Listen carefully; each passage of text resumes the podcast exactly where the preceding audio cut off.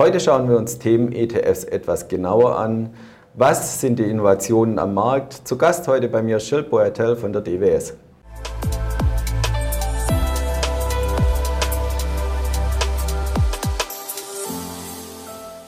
Herzlich willkommen, liebe Zuschauer, zu einem neuen Experteninterview hier bei BXWIS TV. Freue mich sehr, heute aus dem Studio berichten zu können. Zu Gast habe ich Gilles Boertel. Er ist Head Passive Sales äh, von der DWS hier in der Schweiz. Grüß dich, Gilles. Grüß dich, David. Wie geht's dir? Ja, freue mich sehr, dass du zu Gast bist. Du bist unser Experte, wenn es um ETFs geht. Insbesondere auch heute, was wir speziell anschauen wollen, sind die Themen-ETFs. Mhm. Ja, wie sind so die Volumen dieses Jahr in den Themen-ETFs?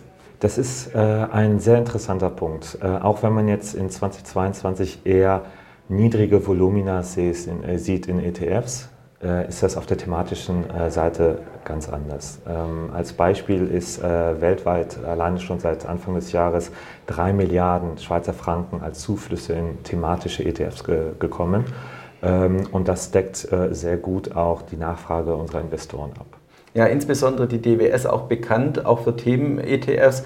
Gibt es da neue ETFs oder Innovationen, die ihr äh, gerade dieses Jahr vielleicht gebracht habt? Genau, wir haben jüngst jetzt äh, weitere vier Produkte lancieren können. Ähm, hier haben wir auf äh, die Benchmarks der MSCI Innovation äh, gesetzt, äh, wo wir ähm, beispielsweise äh, Healthcare Genomics abdecken Fintech, Next Generation Internet und ein globaleres äh, Spektrum von MSCI Innovation, wo wir dann obendrauf noch Industriesektor Innovation mit rein integrieren. Ja, kannst du einen vielleicht von diesen drei Innovationen etwas näher erläutern? Ja, ich denke mal, äh, den äh, Umständen entsprechend über die letzten Jahren äh, ist Healthcare Genomics äh, das beste Beispiel, ähm, wo man halt rasante Entwicklung gesehen hat äh, in dem Bereich äh, und wo durch unsere Strategie wir versuchen, Unternehmen abzugreifen, die in Bezug auf molekulare Diagnostik, in Bezug auf neue Arten der, der, der Laboratory, der, des Labors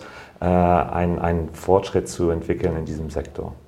Ja, und wir haben schon angesprochen, insgesamt der ETF-Markt dieses Jahr logischerweise auch etwas rückläufig, nehme ich an. Äh, die Indizes sind zurückgekommen, dadurch auch die, die äh, entsprechenden ETFs darauf.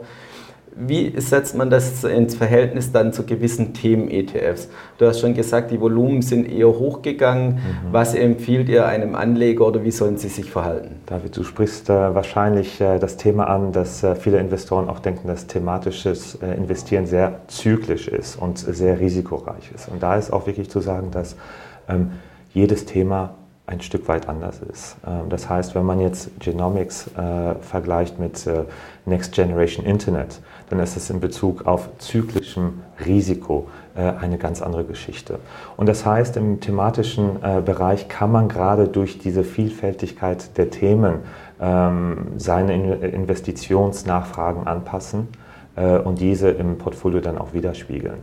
Ähm, und das haben wir gesehen, dass äh, tatsächlich äh, Investoren als Beimischung dieses thematische Investieren auch gerne akzeptieren. Ähm, und äh, wir hatten auf eigenen Berechnungen auch geschaut, wie sich das in Bezug auf Risikoprofil entwickelte. Und wir haben gesehen, dass in einem Standardportfolio von 60% Aktien, 40% äh, Anleihen, eine Beimischung von 6% thematisches ETF, in diesem Beispiel MSCI Innovation, tatsächlich das risikogewichtete äh, Erlös des Portfolios sogar ver verbessert hatte.